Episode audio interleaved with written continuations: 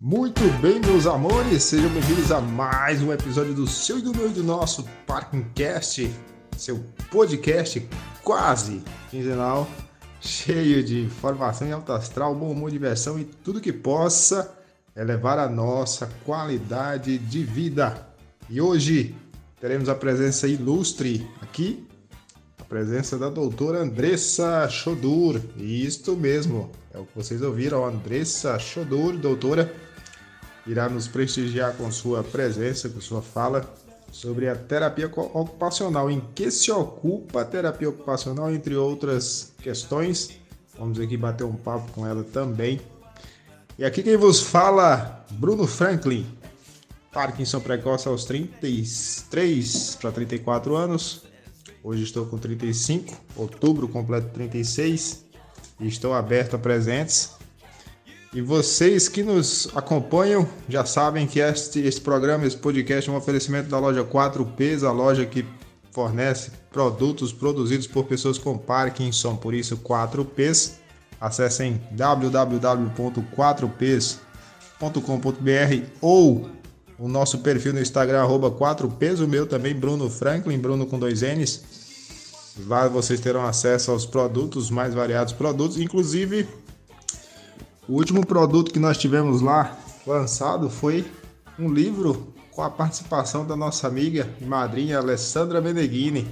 O livro Sete Mulheres Me Contam está presente também disponível na nossa loja para aquisição. Então, não percam Vão lá, dê uma olhada e confiram.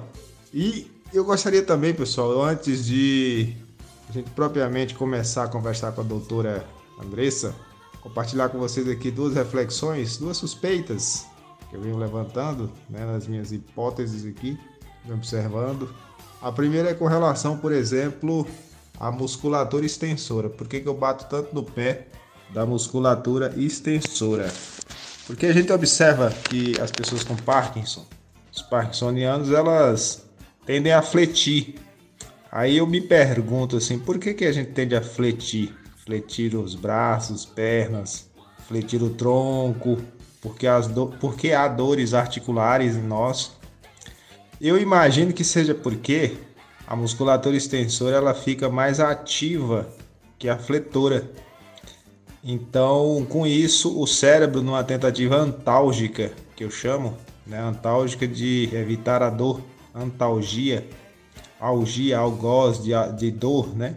Então, antalgia vem de, de antagonismo, de contra-dor. Então, numa tentativa antálgica do cérebro, o cérebro procura evitar a dor, o desconforto. Então, com isso, ele tende a nos fazer fletir os membros para que a gente economize dopamina. Essa é a lógica que eu observo. Então, por isso que eu acho que nós devemos sempre é, prestar atenção nos detalhes, prestar atenção quais são as posturas que a gente tende a tomar para que a gente se sinta melhor. Inclusive, o segundo ponto que eu gostaria de falar em relação a isso: posturas antálgicas. Eu, por exemplo, observo muitos, muitas pessoas com Parkinson, muitos parkinsonianos, que às vezes põem as mãos, assim, em formato de V, sobre o queixo, sustentando a cabeça, ou então cruzam as pernas de forma bem cruzada mesmo, onde a perna fica bem próxima uma da outra, com os dedos das mãos entrelaçados e sobre o joelho. Essas são posturas que eu observo comuns as pessoas com Parkinson adotarem e elas às vezes nem percebem. Por isso que é bom a gente perceber, se observar para ver quais são as posturas que a gente adota de modo a diminuir o, o desconforto ou a dor. Essas posturas nos dizem muito, viu, gente? Essas posturas acabam por informar muita coisa para nós. É por isso que a gente deve se observar e buscar entender o porquê a gente as adota, para que a gente possa entender melhor o mecanismo dessa falta de dopamina, né? Então, quando a gente adota uma postura dessa, inclusive eu levanto suspeito também, começo a suspeitar da ideia de que quando a gente, por exemplo, é, a parte da rigidez muscular do nosso caso se deve também a uma tentativa da gente tentar firmar uma posição para evitar movimentos finos e precisos. Então, todo ajuste que a gente faz no corpo, se você está sentado, vai ajustar a mão sobre o braço da cadeira, aquele ajuste fino, milimétrico, ele consome muita dopamina. Então é por isso que a gente tende a ficar mais rígido o corpo, né? não, não relaxar tanto.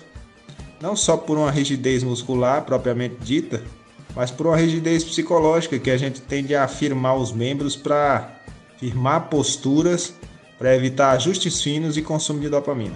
Bom, queria deixar registrado então essas reflexões aqui que eu venho observando, tendo, suspeitando, levantando e abrir a palavra para vocês também, meus amigos, antes da gente começar a conversa com a doutora Andressa, perguntar para vocês como é que tem sido, o que, é que vocês têm feito, o que, é que vocês têm melhorado. Vamos lá, sigam-me os bons e bora para frente.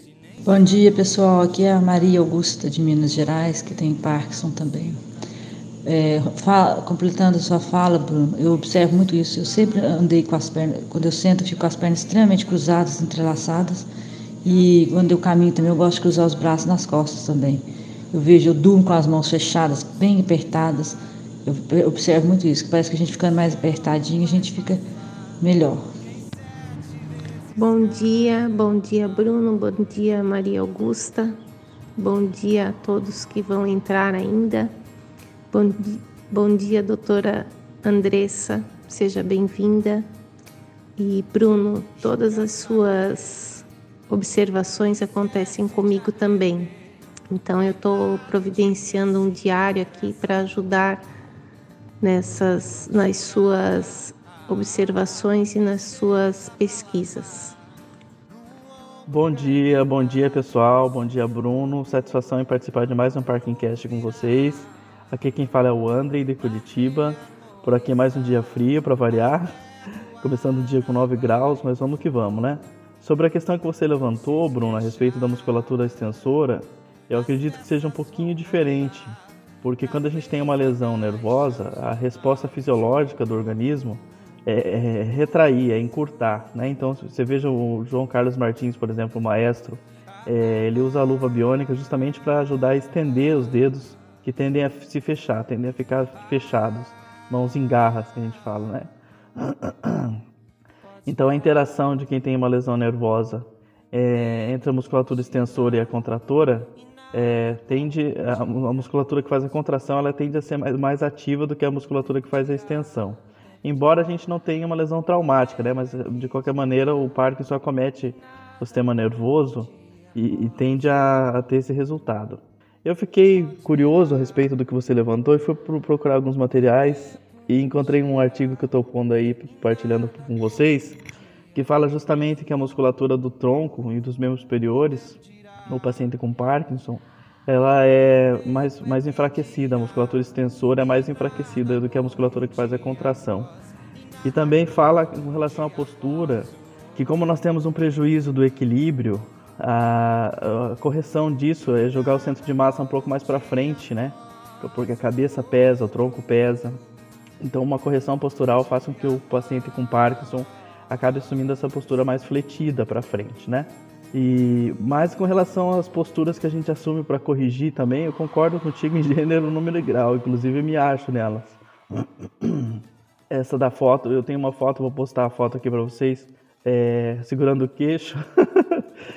e também cruzar os, os, as pernas, para mim, me, me soa bastante confortável, mas eu acredito que é porque justamente a gente não tem que gastar energia com o tônus muscular, segurando, sustentando a cabeça, segurando a perna na posição anatômica, né?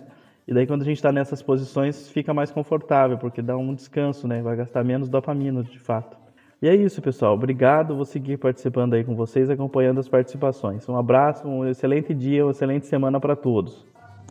Bom dia, turma. Nossa, que prazer já receber o áudio de vocês. E muito bom o André o levantamento também que fez, o contraponto, isso é super interessante e importante para o debate, isso enriquece e cresce. Tem dois pontos aí que eu gostaria de destacar também, refletindo a respeito do que o André falou, que é com relação, por exemplo, ao, ao maestro, é que a lesão que ele sofreu também tem uma natureza diferente, né? Acho que é importante observar isso aí também para o debate, acho que é importante incluir também na, na, na discussão no hall de informações a respeito. Outro ponto também que eu acho que é, o que eu, é justamente um ponto crucial que eu observo, que ao invés da musculatura fletora ou contratora ser mais ativa, na verdade eu começo a observar, pelo menos em nós com Parkinson, que a musculatura fletora ela é mais passiva. Porque assim, por exemplo, vou tomar como exemplo o bíceps. O bíceps é um músculo bastante flexor e na, na maioria das vezes na, na, nas atitudes que a gente toma no dia, nas atividades, os músculos fletores são muito utilizados. Então eu creio que no repouso, entre aspas, né, no estar em repouso ou sem movimento, na verdade a musculatura fletora ela se mantém uma parte delas, tomando exemplo o bíceps, se mantém passivos, como se tivessem tipo aguardando o momento oportuno para serem ativados. Agora a extensora em nós, eu creio que no simples movimento, no simples estado passivo que, que estamos, que aí eu questiono a questão se realmente quando estamos parados estamos de fato em repouso, porque estar parado e estar repouso, para mim, enxergo diferenças entre esses termos. O, por exemplo, o pendular dos braços, eles param de balançar mais, os braços tendem a fletir na pessoa com Parkinson, as pernas também, os joelhos ali tendem a fletir, o tronco, o pescoço tende a se curvar para frente. Então, aí que é um ponto crucial que eu observo ao invés da musculatura fletora se tornar mais ativa, a extensora está sendo poupada. Porque nesta, nestas posições, o, a musculatura extensora ela se mantém mais ativa do que a fletora. A tomar exemplo, o braço, por exemplo, no, quando a gente está em pé com os braços esticados para baixo, o tríceps está sendo mais recrutado que o bíceps, num simples é, estado passivo de estarmos. Então é por isso que ao invés de pensar que o fletor é mais ativo, penso que o extensor no repouso é mais ativo e por isso o, o nosso cérebro tenta economizar.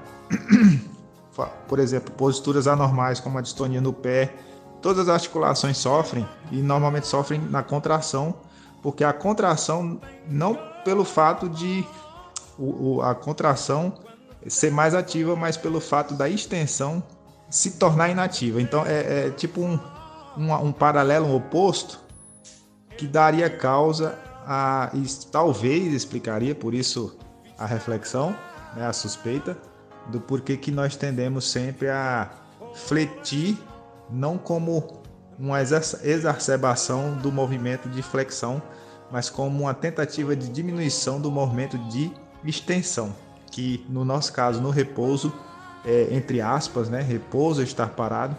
No nosso caso, estando parados, a gente recrutaria mais os, as extensões. É tanto que, por exemplo, muitos exercícios para alongamento que o pessoal, que nós precisamos fazer, é justamente aberturas, porque nós tendemos a contrair não pela força da contração, mas pela passividade, pelo descanso da extensão. Mas essa é a tese e muito bom você ter trazido. Eu comecei a ler o artigo, muito interessante. E dessa forma, a gente entendendo a, a, a sintomatologia, como ela funciona, no macro, a gente consegue tentar puxar um pouco o barbante, digamos assim, eu costumo dizer, em direção a possíveis causas. Né? Lógico que o mecanismo microcósmico ali do cérebro é muito complexo, envolve muitas regiões, depressão, envolve uma série de coisas. Mas todos esses eventos, em sequência ou em paralelo, contribuem para os nossos. Então, com isso, a gente consegue visualizar melhor. Mas muito bom, muito bom você ter trazido. Isso enriquece demais e eu gosto disso. Eu gosto desse debate assim, que na verdade a gente não está certo de nada, né? Na verdade, são suspeitas e levantamentos que a gente faz, observações que podem nos ajudar a entender melhor como que a coisa funciona. E daqui a pouco nós teremos a participação aí da doutora Andressa. Eu vou convidar ela daqui a pouquinho para se apresentar aqui conosco, vamos bater esse papo. E mais tarde a gente continua com ela. Por enquanto eu vou pedir para os outros, os demais que queiram se manifestar também, possam dar sua contribuição. Ah, gente, outra coisa a tempo, antes que eu me esqueça, um ponto levantado também pelo André que eu achei super interessante é a questão da marcha, do senso de equilíbrio, a mudança do senso de equilíbrio. Quando, por exemplo, a gente começa a parar de balançar um braço do que o outro, minimamente isso já está alterando nosso senso de equilíbrio. Então, dali a gente já deve, de um certo modo, começar a tratar isso, né? Fazendo movimentos de tentar balançar mais os braços, mesmo que forçadamente, porque nosso cérebro já tende a nos manter com ele mais parados, para que o nosso cérebro reajuste esse senso e tal. Isso talvez assim comece a explicar do porquê que, por exemplo, o DBS não melhora tanto a questão da marcha e do equilíbrio, né? Porque o equilíbrio não depende só de dopamina, depende também de outras tantas coisas e tal. O próprio ajuste de postura, estar em pé, por exemplo, recruta muitos músculos agonistas e antagonistas para você sustentar a posição. Então, de fato, a gente que não tem desequilíbrio ainda tem que começar a prevenir porque já está em curso a alteração do equilíbrio.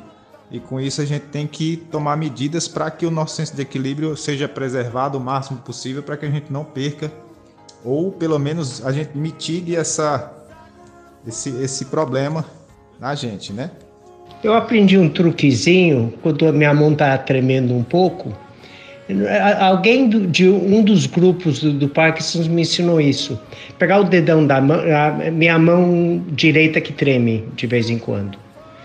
E aí quando tá tremendo, se eu tô numa reunião, não sei o quê, é pegar o dedão da mão e ir tocando cada um dos outros dedos da, da mão individualmente com o dedão da mão.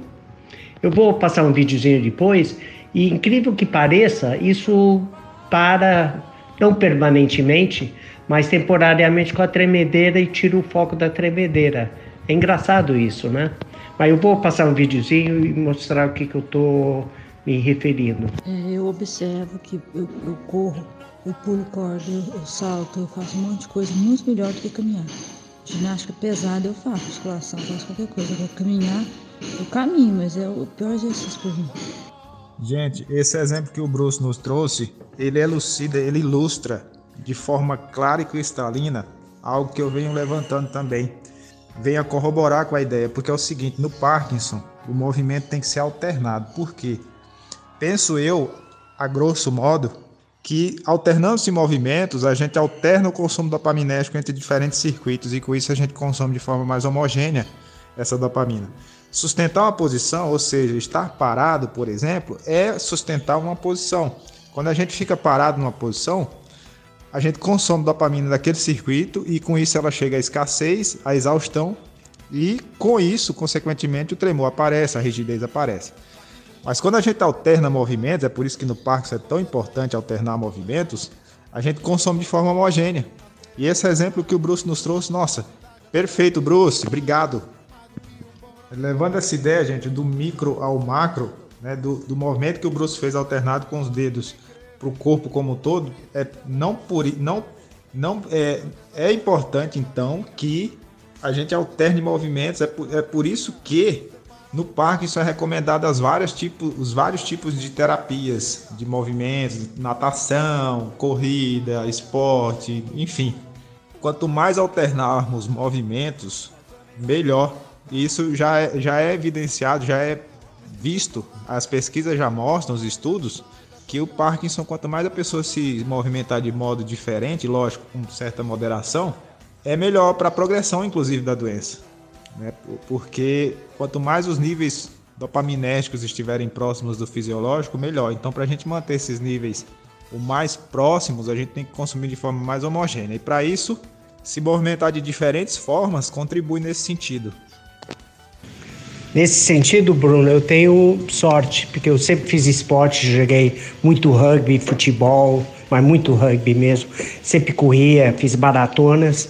E aí, mais pro final da minha carreira atlética, eu me enfiei em é, triatlo, fazendo três Ironman, inclusive. Então, e hoje em dia, eu ainda continuo variando os esportes, que nem toda semana. Eu faço duas sessões de musculação, uma de Muay Thai. Queria fazer duas, mas de manhã só tem uma na academia é, pelas manhãs.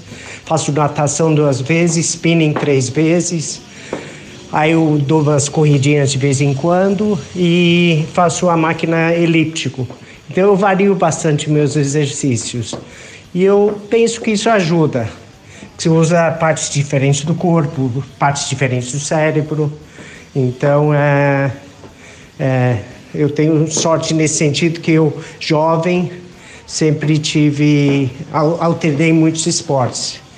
Então, é, e eu acho que o, estou colhendo os benefícios disso agora. E, mas vamos lá, vamos chutar esse Parkinson o escanteio e vamos firme e forte. Ok? Abraços e um bom dia a todos. Eu tenho uma semana maratônica de reuniões no banco, os fundos, etc. Que nem eu estou saindo de casa agora, só devo chegar em casa umas sete horas da noite. Então vai ser uma semana bem corrida comigo. Então se eu parecer que eu estou ausente, ausente não estou, mas não estarei ativamente é, seguindo vocês durante o dia, ok? Boa semana a todos e Deus no comando, ok? Interessante também, sabe, André, porque é o seguinte, por exemplo, no nosso caso, como é o sistema nervoso central, o maior alvo do Parkinson, né, principalmente a substância negra, mas não se resume a. Tem a questão eixo cérebro-intestino também, o intestino é responsável por 90% de serotonina, enfim, é, não se resume só a substância negra, mas dali que a gente parte, né? O principal alvo afetado. E aí eu, eu penso o seguinte, não que o Parkinson tenha uma predileção por músculos extensores, porque, enfim, ele destrói neurônios de uma forma meio que sem escolha, né? Até onde eu sei, até onde eu vejo e acredito. Mas o porquê que essa musculatura extensora como um todo é afetada? Aí eu presumo e suspeito que seja por porque é a musculatura que mais é ativa na maior parte do tempo na, na, em nós. É o simples fato de estarmos parados, sentados ou deitados ou em pé, está recrutando mais extensor do que fletor. Se está recrutando mais extensor do que fletor, recruta mais dopamina. Se recruta mais dopamina, tende a se acabar mais rápido e a gente tende a fletir, tende a levantar braço, enfim, né? andar com os braços meio levantados. Eu já andava em 2018, eu ainda nem tinha os sintomas ainda, mas já andava com o braço bem fletido, esquerdo. Então é daí que surge minha assim a imaginação a respeito, né? Outra coisa aqui, gente, compartilhando com vocês também, por exemplo, quando em 2018 eu ainda não tinha os sintomas motores ainda, mas a progressão já vinha, né? Eu lembro que eu, quando eu ia escovar os dentes com a mão direita, eu, meu lado mais afetado é o esquerdo e eu sou destro. Eu automaticamente, inconscientemente, eu pegava a mão esquerda e colocava no, no canto da porta, assim, não tem a porta, a porta de entrada da sala do quarto. Eu pegava a mão esquerda, levantava e apoiava sobre aquela, aquela moldura que tem em volta da, do vão da porta. Só por uma questão mesmo assim de que hoje eu sei que é porque ali eu já estava economizando dopamina do lado esquerdo, mas como um todo, né? Ao apoiar a escápula, que tem músculos extensores do braço, é a raiz do braço ali, para economizar dopamina. Outra coisa que eu observo também, quando eu vou escovar os dentes, por exemplo, que eu apoio mais na perna direita e e põe a mão na pia assim e apoia a escápula, melhora o movimento da mão direita.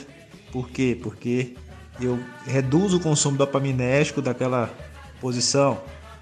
Então eu venho me observando, inclusive na vida, digamos assim, pregressa ao diagnóstico né, do Parkinson. Atitudes que eu tomava inconscientes que hoje para mim fazem sentido e dão explicação para o que eu já vivia e não sabia. Bom dia, amigos, tudo bem? É, lembrando aí do que o Bruno falou, mãos na cintura, eu assim lembrei, né, de que antes mesmo de eu ter os sintomas não motores, eu sempre colocava a mão na cintura ou então para trás. E o povo sempre falava assim para mim que era porque eu era uma baixinha invocada, assim, brava, né? E não é nada disso, né? A gente vai vendo que são coisas que já, já havia, né? Acontecendo com a gente e a gente não, não, não pensava o porquê, né? Aí tem um, eu tinha assim, tem, tive, né? Não tá entre nós, mas uns tios que colocavam sempre as mãos para trás tal. Eles me apelidavam pelo nome deles, os meus familiares. Então, assim, mão na cintura, mão entrelaçada, tudo isso eu também já fazia, igual o Bruno também para escovar os dentes, já jogava já uma mão para lado. É tudo muito, muito assim, se a gente for para parar, a gente já fazia isso muito antes, né? Mesmo. Bruce, eu vou te fazer, trazer uma provocação, inclusive em relação a essa questão do entediado. Você já reparou que pessoas com e sem Parkinson, ao falar o telefone em pé, caminhando, elas vão para lá e para cá, alternando? Será por que, que isso acontece? Fica aí o, o questionamento, a dúvida. Muito boa observação, Bruno. É, porque eu, eu realmente, quando eu estou no telefone em pé, em lugar público, qualquer lugar, eu caminho de um lado para o outro. Eu, eu, eu, não consigo ficar quieto. Se eu estou sentado, uma coisa, que nem eu estou sentado no Uber agora. Mas é, quando eu estou em pé, em qualquer lugar, é de um lado para o outro. Mas eu sempre fazia isso. Mas também eu fui diagnosticado há quatro anos e meio atrás, né?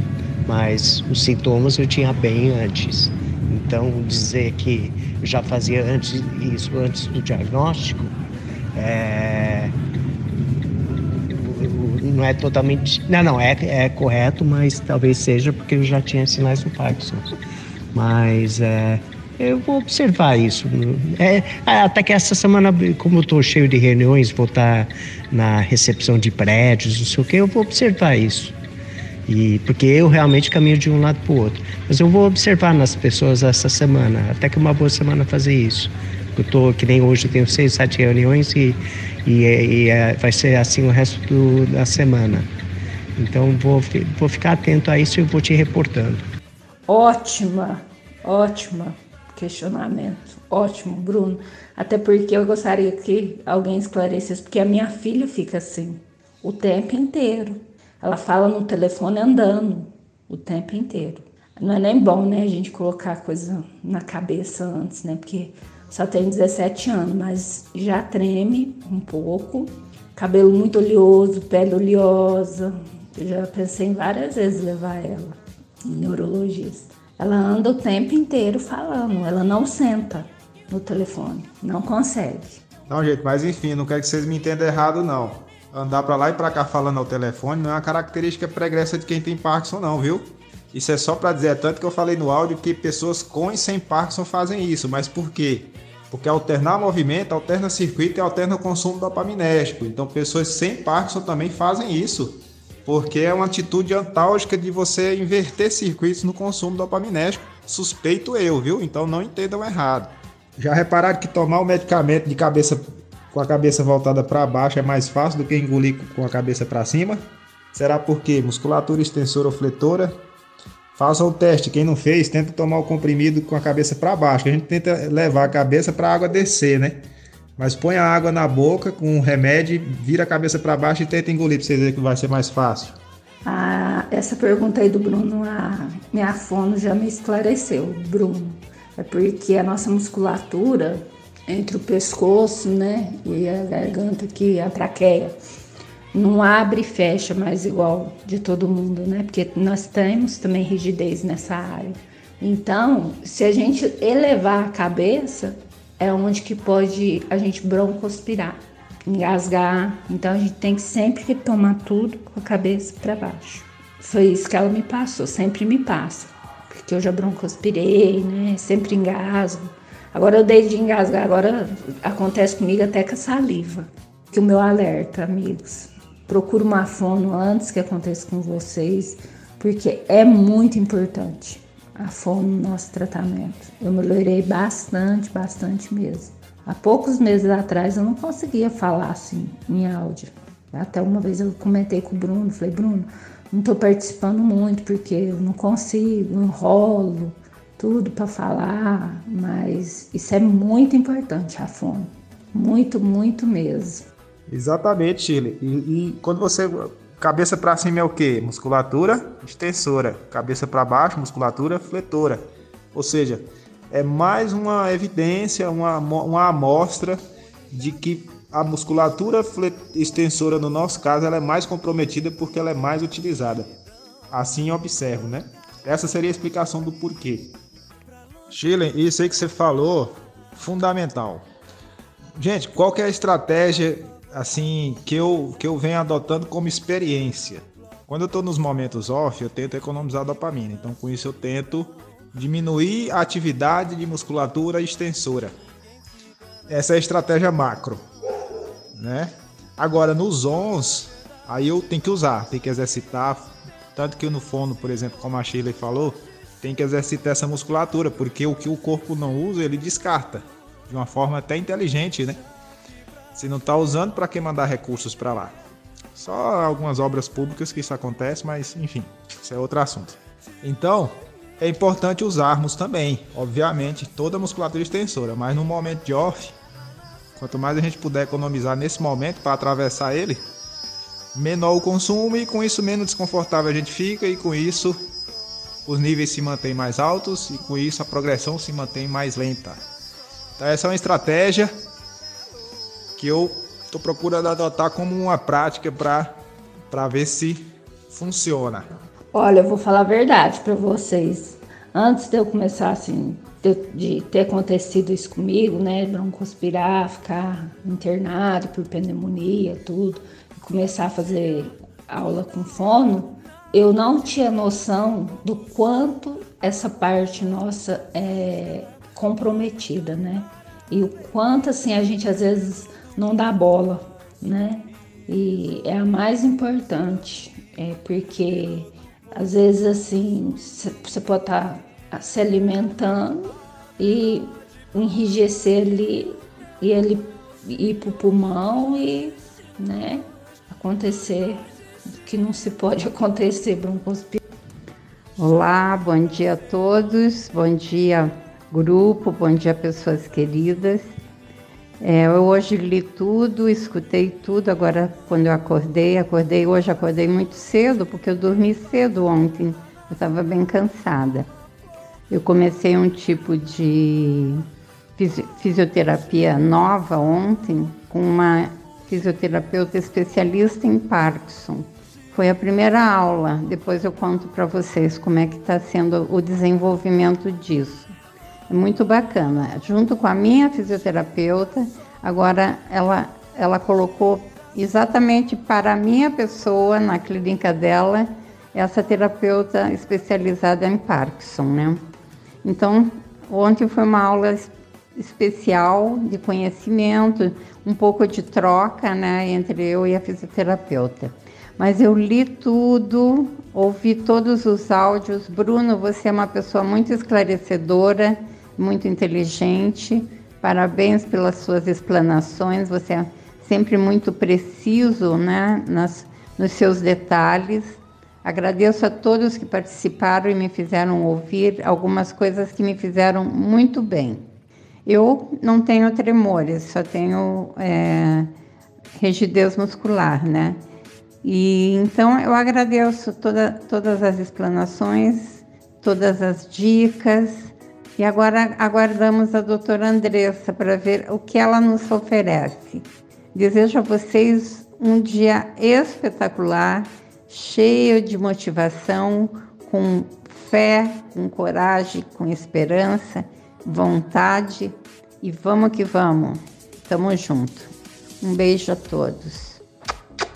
Bom, e depois desse bate-papo agradabilíssimo, dessa discussão maravilhosa, eu quero convidar agora a se apresentar a doutora Andressa Chodur. Quem é a pessoa Andressa Chodur? E mais uma vez, doutora, obrigado por aceitar o convite e participar conosco.